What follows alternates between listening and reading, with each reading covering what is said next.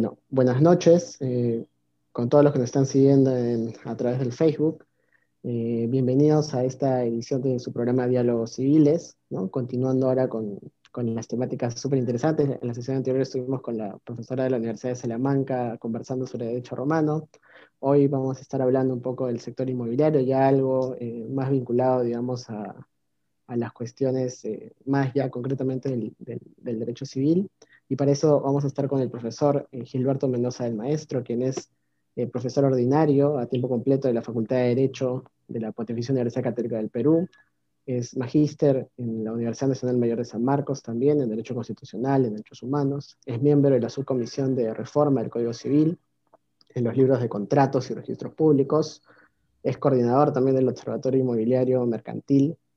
Es ha sido también, esto que es súper importante, investigar visitante del Max Planck Institute para Derecho Privado Internacional, y bueno, actualmente es director de estudios también de la Pontificia Universidad eh, Católica del Perú, y con él hoy día vamos a estar conversando eh, acerca del impacto de la pandemia en el sector eh, inmobiliario, ¿no? Algo que en definitiva es uno de los ámbitos más importantes, digamos, no solamente de la economía, sino también del ámbito estrictamente eh, legal, ¿no? pero un poco, digamos, antes de, entrar propiamente en materia, quizás sería interesante para aquellos de los que nos están viendo, digamos, que pueden ser más jóvenes, ¿no? O no estar tan enterados del asunto, ¿cuál sería un poco, en todo caso, para comenzar, digamos, la, importancia del estudio, ¿no? De las reglas de propiedad, de todo este mundo, ¿no? De la transferencia de bienes, de la construcción, y, cuál sería la vinculación que pudiera tener eventualmente, ¿no? Con, cuestiones importantes para el desarrollo de, un país, de manera general, estas reglas que están enmarcadas como presupuesto para las relaciones comerciales. ¿no? Bienvenido, eh, Gilberto. Gracias, Carlos. Eh, bien, es una pregunta compleja, compleja porque tiene varias aristas. O sea, se puede enfocar desde nuestro ámbito, que es el tema jurídico, respecto a la titularidad, pero también se puede evocar desde el ámbito sociológico, desde el ámbito político, desde el ámbito, desde el ámbito económico. Eh, todo lo que es propiedad, ¿no? Tiene diferentes eh, aristas.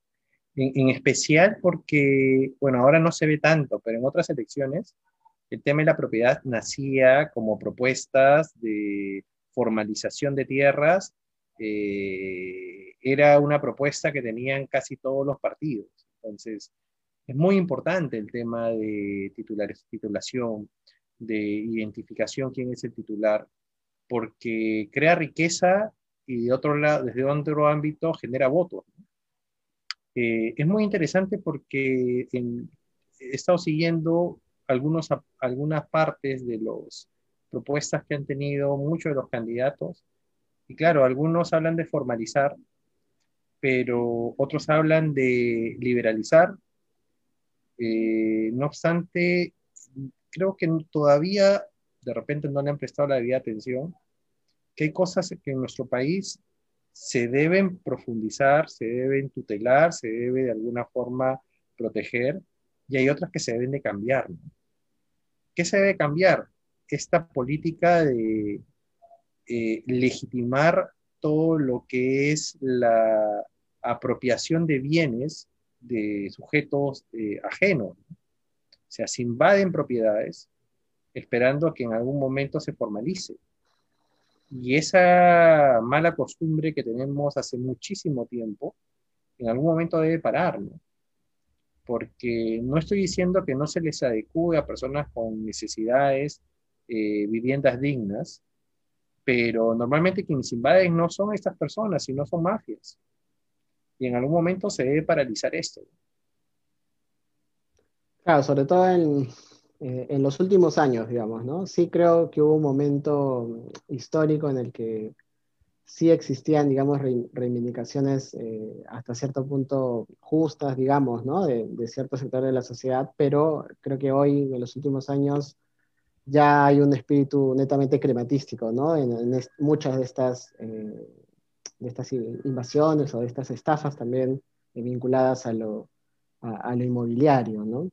Eh, no y permíteme, Garlito, y hay, ahorita problemas de, de, de, mafias en diferentes distritos y lo que más conozco es Lima, en las cuales muchas personas han fallecido de COVID, lamentablemente, y que se están metiendo en los domicilios y que de alguna manera lo que están haciendo es buscando legitimar esas apropiaciones. Entonces, antes era el fraude a tercero, eh, de terceros contra propietarios.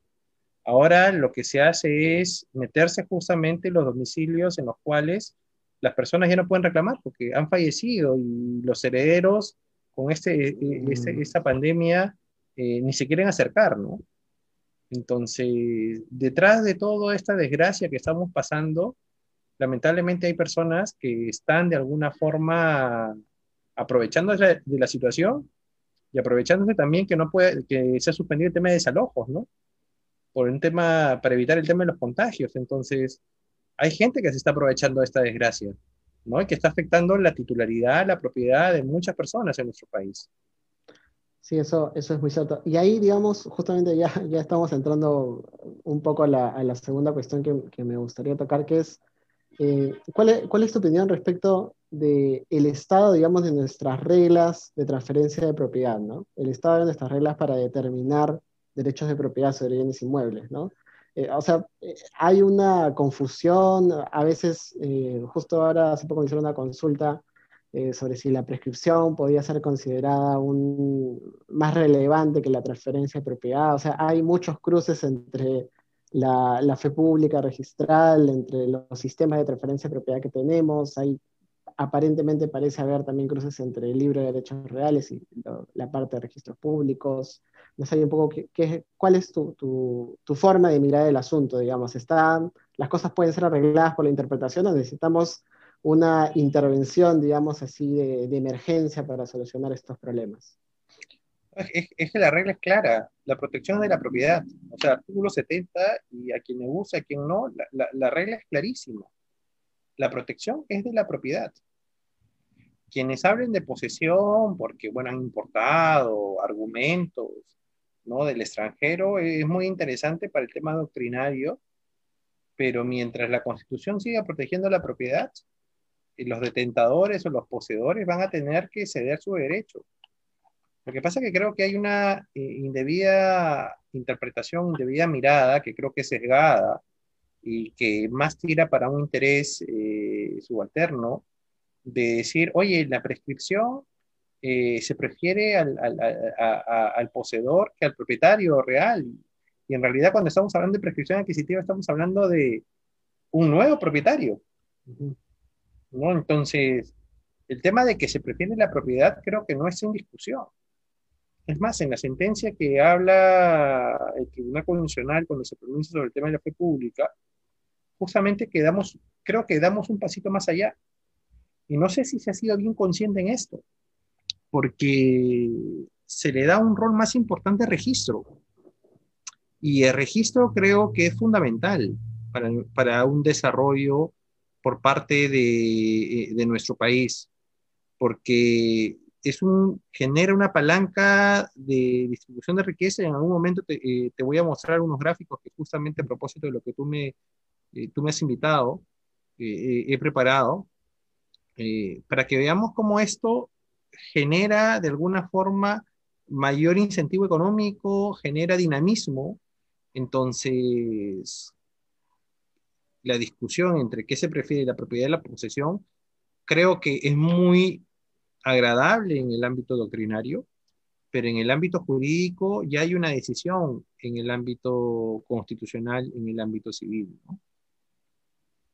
Muy, cierto esto. Y, sobre esta otra discusión eh, que, que, suele darse también a propósito de estas estafas eh, vinculadas a, a las compraventas ficticias que terminan luego convalidándose a través de numerosas transferencias que también terminan en registros públicos, ¿no? Y, esto que, que, se conoce, que, que, me parece que tampoco no es, eh, no es que ocurra de manera generalizada, pero, pero en los casos en los, en los que pasa, digamos, ¿Cuál sería tu opinión sobre esa manera en la que se ha interpretado, más que protegiendo quizá al propietario verdadero, al, que ha confiado ¿no? en la buena fe pública registrada?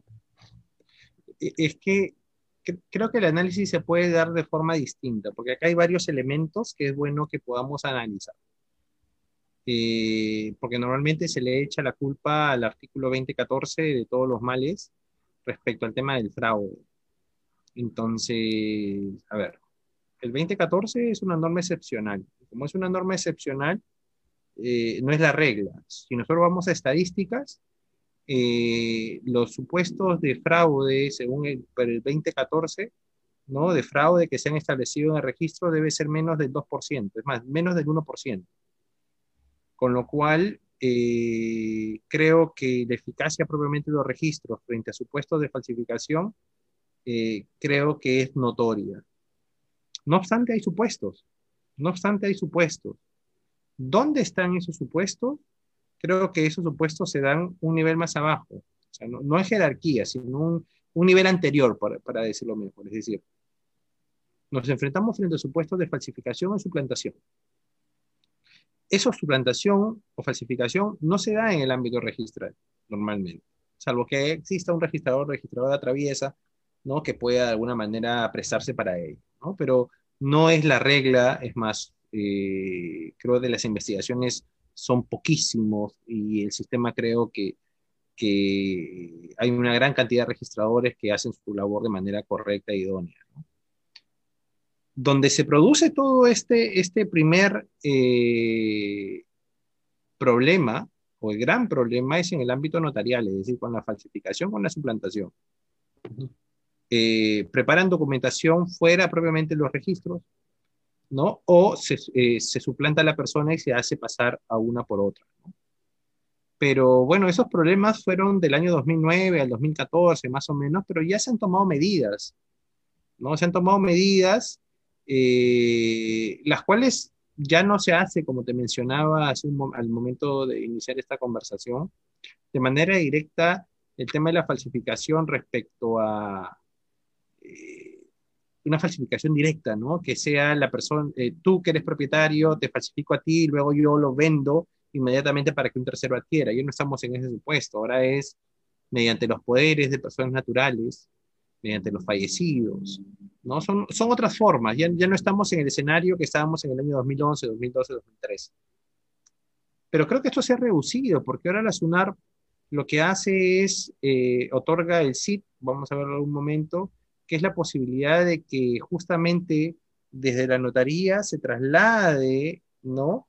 Eh, de manera directa, sin necesidad de intermediarios, al sistema, eh, al sistema registral lo cual ayuda a disminuir estos supuestos.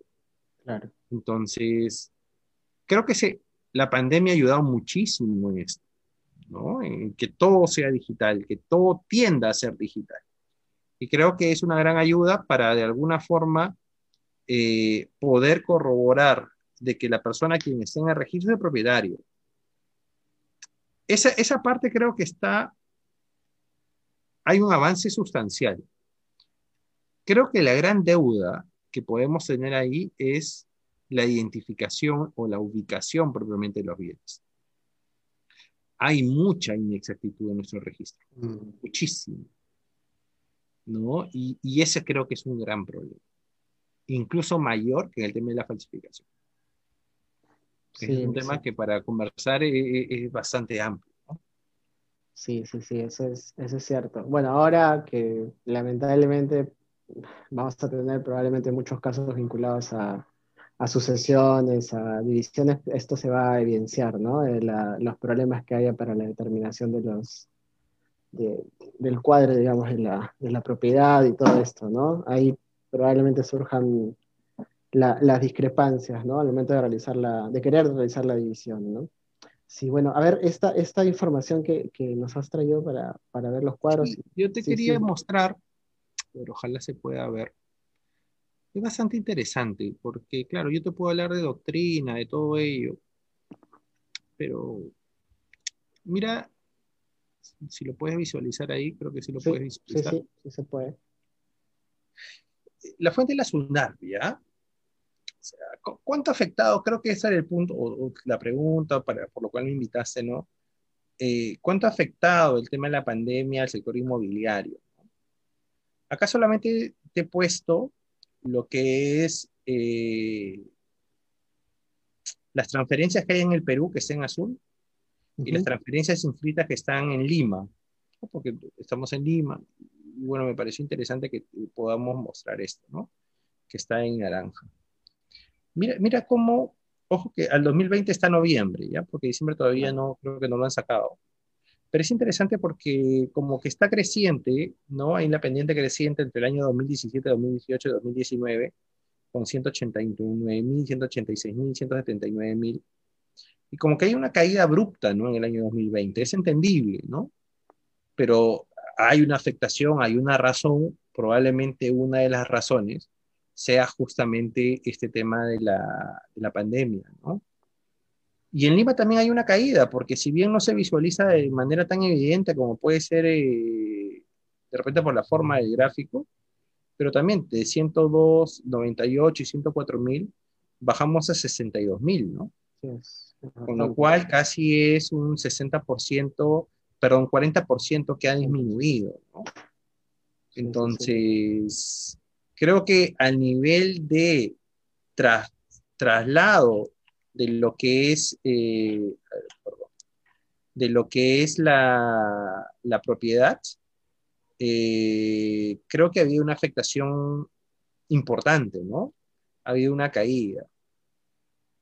Ahora vamos con el tema de inmatriculaciones, ¿no? Con el ingreso, los nuevos ingresos que hay en el registro. Y claro, nosotros podemos, te lo pongo acá para que tú lo puedas visualizar, eh, el año 2017 hay una cantidad impresionante de inmatriculaciones que eran casi 100.000. Eh, bajó un poco en el año 2018, bajó más en el año 2019 y bajó más el año 2020. Se entiende por el tema de la eh, pandemia, pero también hay un, hay un hecho de que, claro, se van identificando más predios y hay menos áreas libres por, por identificar. Y claro, puede entrar eso dentro de las razones, pero de todas maneras, eh, entre el año 2018 y 2019 hay una caída de más o menos 30.000 y sigue habiendo una caída en el año 2020, ¿no? Lo cual se puede deber a los factores mismos de que esto ha ido cayendo, el tema de las inmatriculaciones, pero también de repente por un tema de pandemia también ha pasado ello, ¿no? Mira cómo en Lima también ha bajado a, a 12.000. Y aquí está. Y acá hay otro dato interesante, porque sobre todo cuando de alguna manera nosotros hacemos un mix y juntamos el cuadro de lo que son las hipotecas, que ahorita vamos a analizar, con el ámbito de lo que es la compraventa, eh, acá hay información que es bastante interesante poder revisar.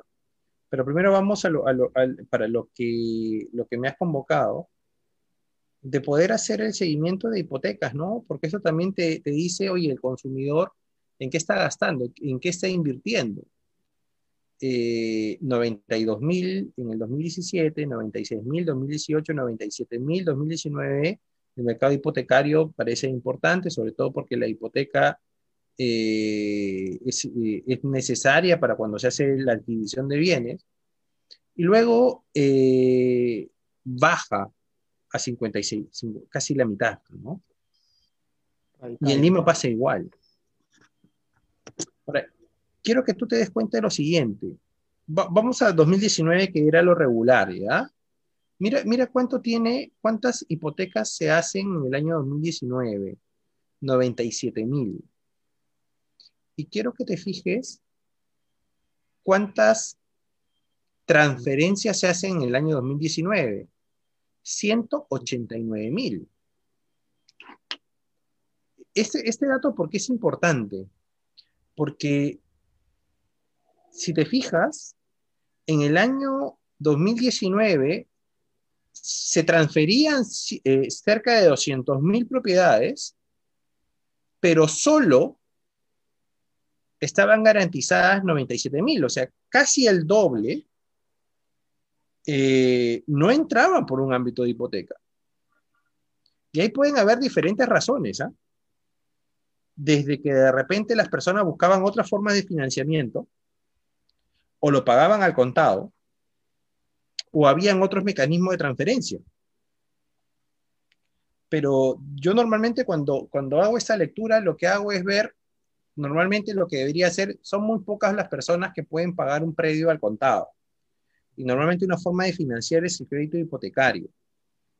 Pero al ver que casi es el 50% va por ahí, el nivel de transferencias referente a lo que son las hipotecas, te hace pensar de que parece que hay otras formas de financiamiento que no están propiamente, se puedan verificar acá. Y si vamos al 2020 pasa lo mismo, porque el 2020 son 55 mil y mira las transferencias, son 120 mil. Entonces, nos puede dar esto una información no solamente de caída, sino que el financiamiento que se está realizando es muy distinto al ámbito hipotecario, ¿no? Mm. Y esta data es muy importante porque de alguna manera te hace mirar, oye, ¿cómo va el sector inmobiliario? ¿no? O parte, porque no todo está en registro. Bueno, debería, pero no todo. Pero dentro de lo formal que debería ser, se nota una caída, se nota el tema de cómo se financia, se nota la distinción o el porcentaje de lo que hay en Lima con otras, con otras ciudades. Entonces, creo que esta información es importante para poder hacer un análisis sobre el sector inmobiliario en nuestro país.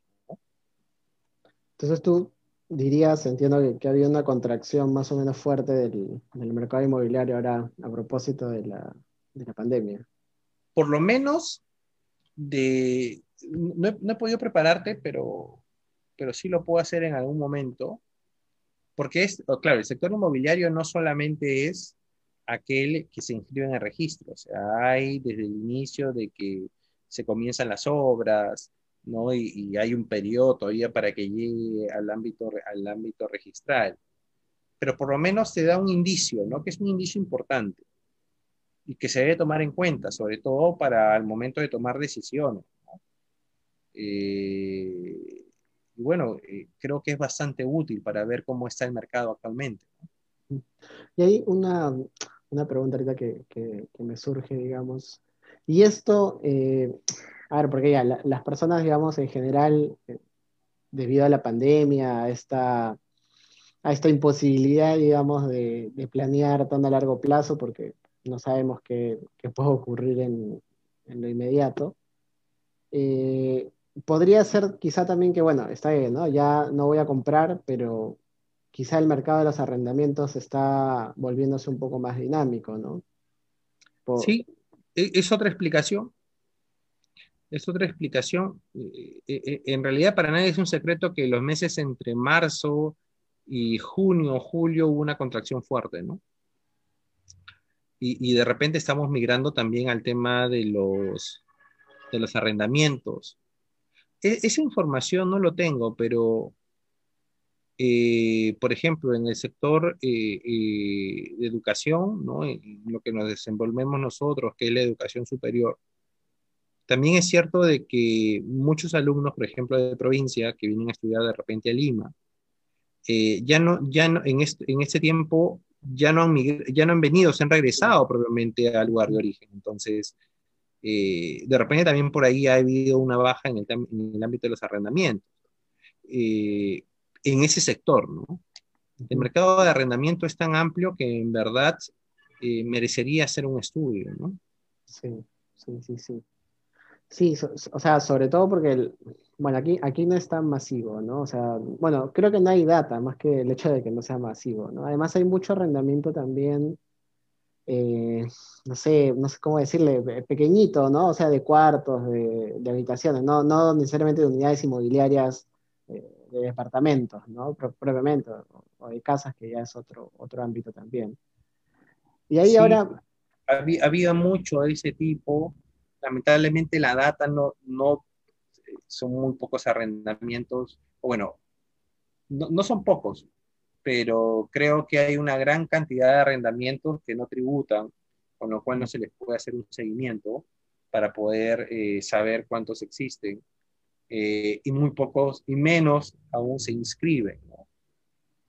Eh, y como tú señalas, también hay casos en los cuales un cuarto que está destinado para dos personas lo ocupan cuatro, lo ocupan seis. Entonces, la medición es bien complicada por el ámbito de los arrendamientos. ¿no? A pesar de que pueda existir eh, data, creo que la data no es exacta, ¿no? Sí, sí, definitivamente hay mucha informalidad en ese ámbito, ¿no?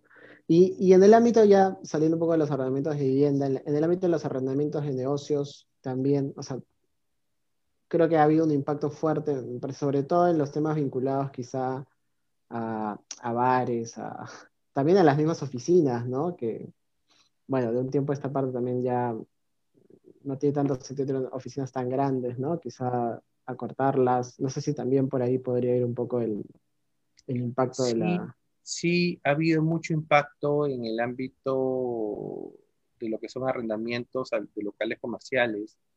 Eh, y acá en este sector también podemos hacer ciertas distinciones, ¿no? Porque, porque ahora gran parte de las reuniones se hacen online. Hemos pasado de la, de la típica reunión en la cual hacíamos en una oficina y estábamos horas, ¿no? A, aumentar el número de reuniones en menos tiempo, que sean más eficientes y que sean online. Entonces, probablemente también ahí ha habido cierto, eh, se ha detenido el movimiento en ese sector, ¿no? Y también de locales al público que ya no están abiertos, que lamentablemente ya no pueden soportar el tema de los costos, entonces seguramente hay una afectación importante.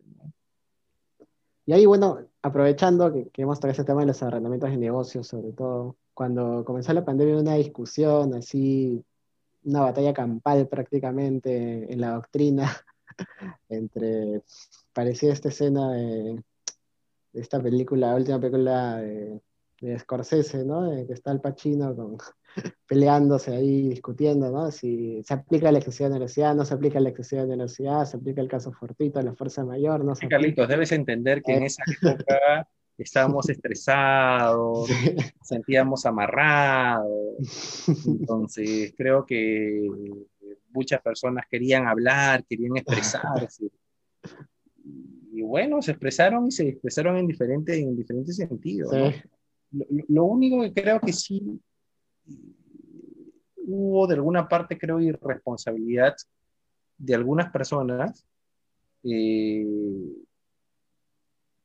a ver, el ser docente, el ser, eh, el tener espacio, influye propiamente en algunas personas.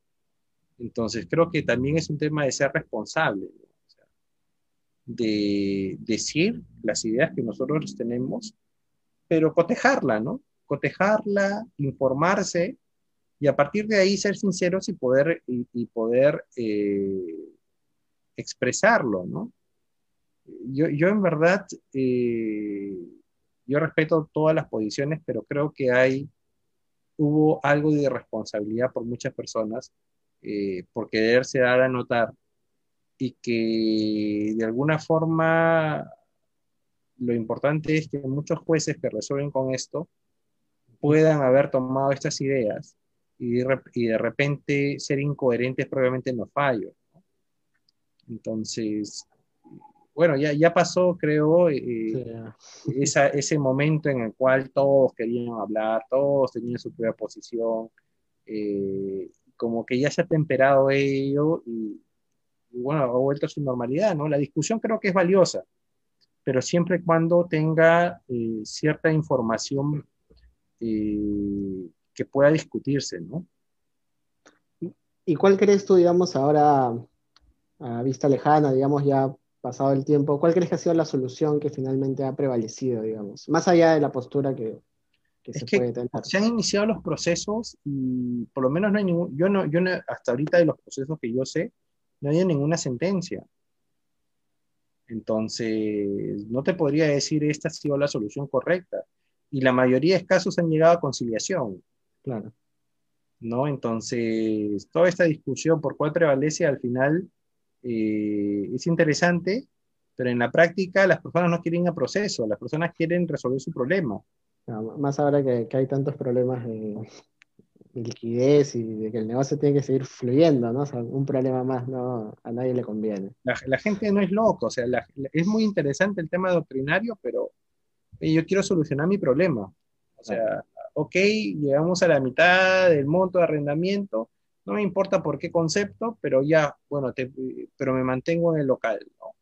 Ahí en otros, eh, yo conozco en algunos casos que se llega a la, a la, solución de que los dos primeros meses no se pagó nada eh, y los siguientes meses se paga el 50% y poco a poco según las ventas, ¿no? Entonces, claro. esa autonomía privada, ¿no?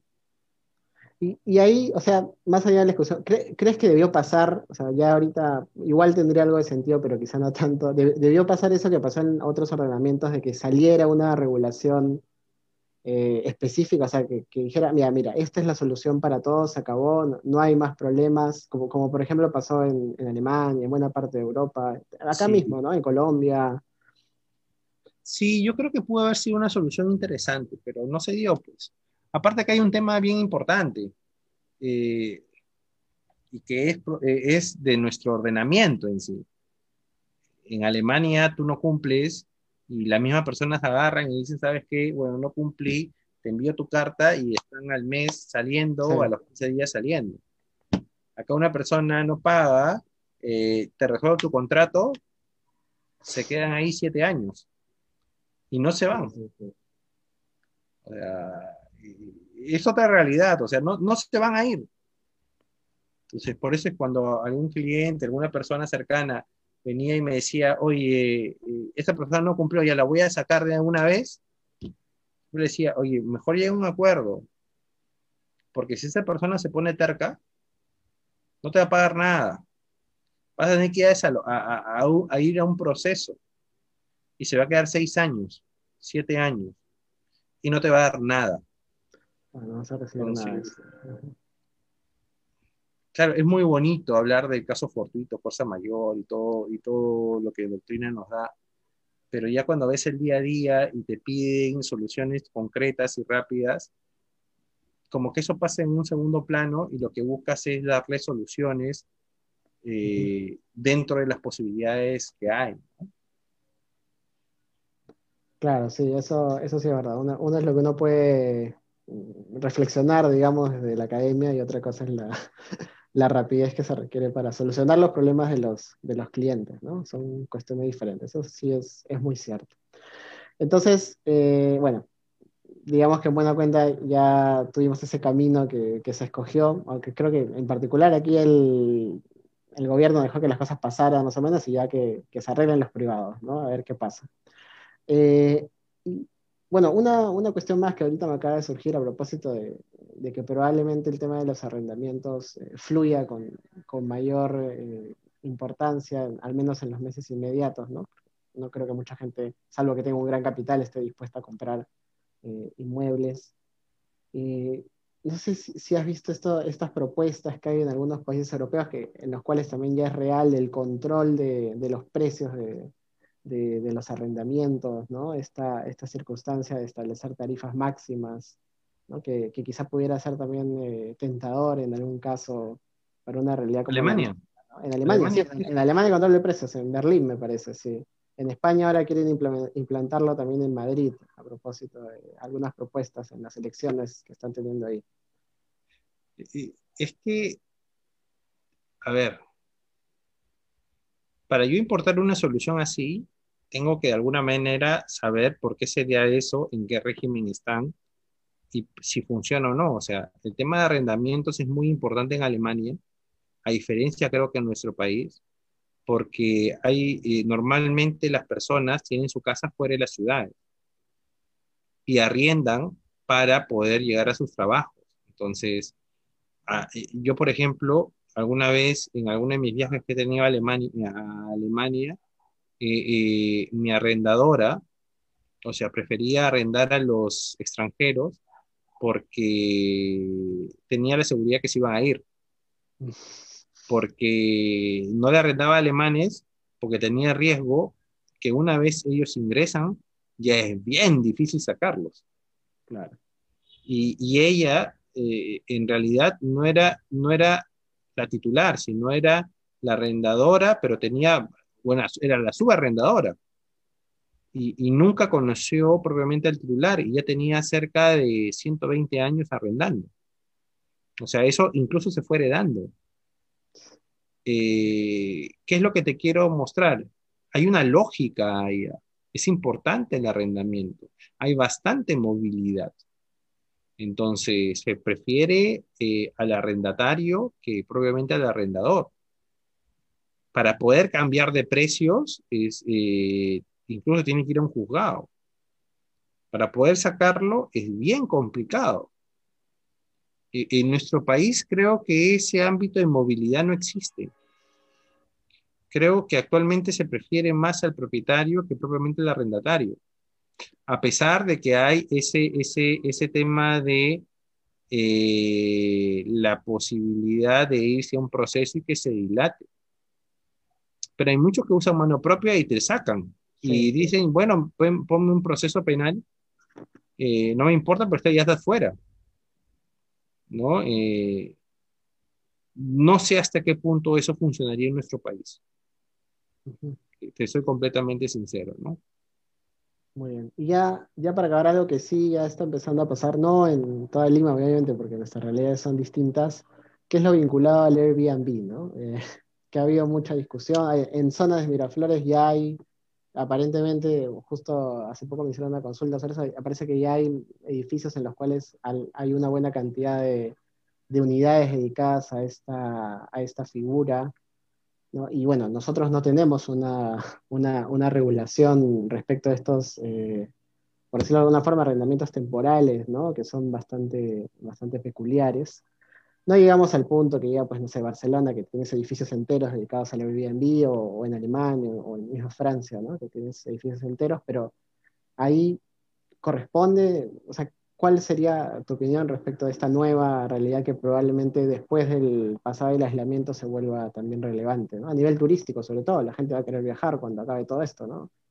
Sí, sí. Yo creo que es una opción interesante que todavía yo no le, yo no le pondría una regulación porque recién como que es un mercado que está saliendo, ¿no? Entonces, eh, probablemente puedan haber abusos, probablemente puedan haber algunos problemas ahí pero creo que más problemático sería establecer una regulación como pueden tener otros países en ese momento, cuando el mercado todavía no es tan fuerte, ¿no?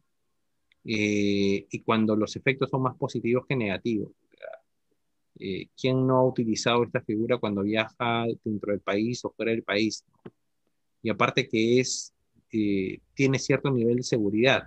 Entonces, eh, ahorro, seguridad, eh, son variables bastante atractivas cuando tú deseas movilizarte, ¿no? Entonces, yo no le establecería todavía una reglamentación. Cuando ya tenga un mercado desarrollado y vea de repente algunas distorsiones, ahí recién entraría a regular este espacio. Muy bien, muy bien. muchas gracias por, la entrevista.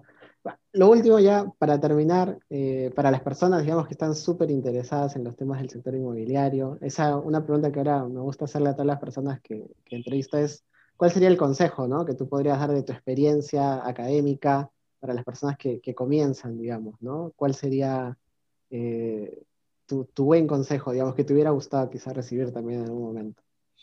Eh, bueno, que el sector inmobiliario es interesante desde el ámbito académico, pero la realidad es otra en la práctica. Entonces, yo siempre le digo a, mis, a, los alumnos, ¿no? o sea, cuando llevan reales, ¿no? Por ejemplo, estoy dando reales y he empezado por eso. Oye, por si acaso, derechos reales es, es un poema, ¿no? Es un bonito poema, pero lo que si, si alguno de ustedes desea meterse en la rama inmobiliaria, tiene que saber administrativo muy bien, tiene que manejar el tema administrativo muy bien. No, no solamente derecho civil, derecho administrativo, incluso derecho constitucional. Entonces, y en algunos, en algunos ámbitos, eh, todo lo que es patrimonio cultural. Entonces, es bastante amplio, es bastante rico. ¿No? Entonces, eh, para una persona que está estudiando derecho, creo que es bastante decirle, ¿sabes qué? Hay una amplia de rama, uh, hay varias ramas que se deben de alguna manera conocer bien para meterse al ámbito inmobiliario. Pero creo que ahí no se agota lo que podría ser un, consejo, sino que tiene que ser en la práctica. los abogados o las personas que están desde su escritorio normalmente no manejan el derecho inmobiliario. ¿Y por qué? Porque todos hemos sido los que manejamos o queremos manejar esto, hemos hecho un trámite en una municipalidad. Y saben lo engorroso que es trabajar con las municipalidades. No hay mejores municipalidades que otras. Entonces, para que te saque los parámetros, y ahora aún más. Entonces, eh, y eso tiene un valor, porque cuando uno brinda un servicio a un cliente, normalmente, más allá del precio, está el tema del tiempo que uno va a, a tener, la previsibilidad que tiene de repente de decirle, oye, este caso, esta inexactitud, ni a bala se va a solucionar en un ámbito rápido, sino incluso va a tener que ir un proceso. Entonces uno tiene que ser totalmente transparente y decirle, sabes que eh, por esto va a demorar tanto tiempo, vamos a realizar todo eso como una especie de estrategia previa. Eso no se aprende en las aulas. Eso se aprende el día a día cuando uno está metido en esto, ¿no? Y es un, eh, es un área, creo, bastante amplia y aún de mucho desarrollo en nuestro país. ¿no? Perfecto. muchas, muchas gracias, Gilberto, por, por tu tiempo, por, por, todo lo que has podido compartir con nosotros. ¿eh? muchas gracias también a los que nos han estado siguiendo en la transmisión en Facebook. Y nada, bueno, nos vemos en el siguiente programa de Diálogos Civiles. Y no, sé si Gilberto quiere decir algo más. Gracias a ti, Carlitos, por la invitación. Espero que sigas creciendo tú personalmente. Qué bueno que seas profesor a tiempo completo ahora. Eh, y bueno, todo lo mejor para ti. muchas gracias, Gilberto. Muchas gracias a todos. ¿eh? Nos estamos viendo entonces. Hasta luego.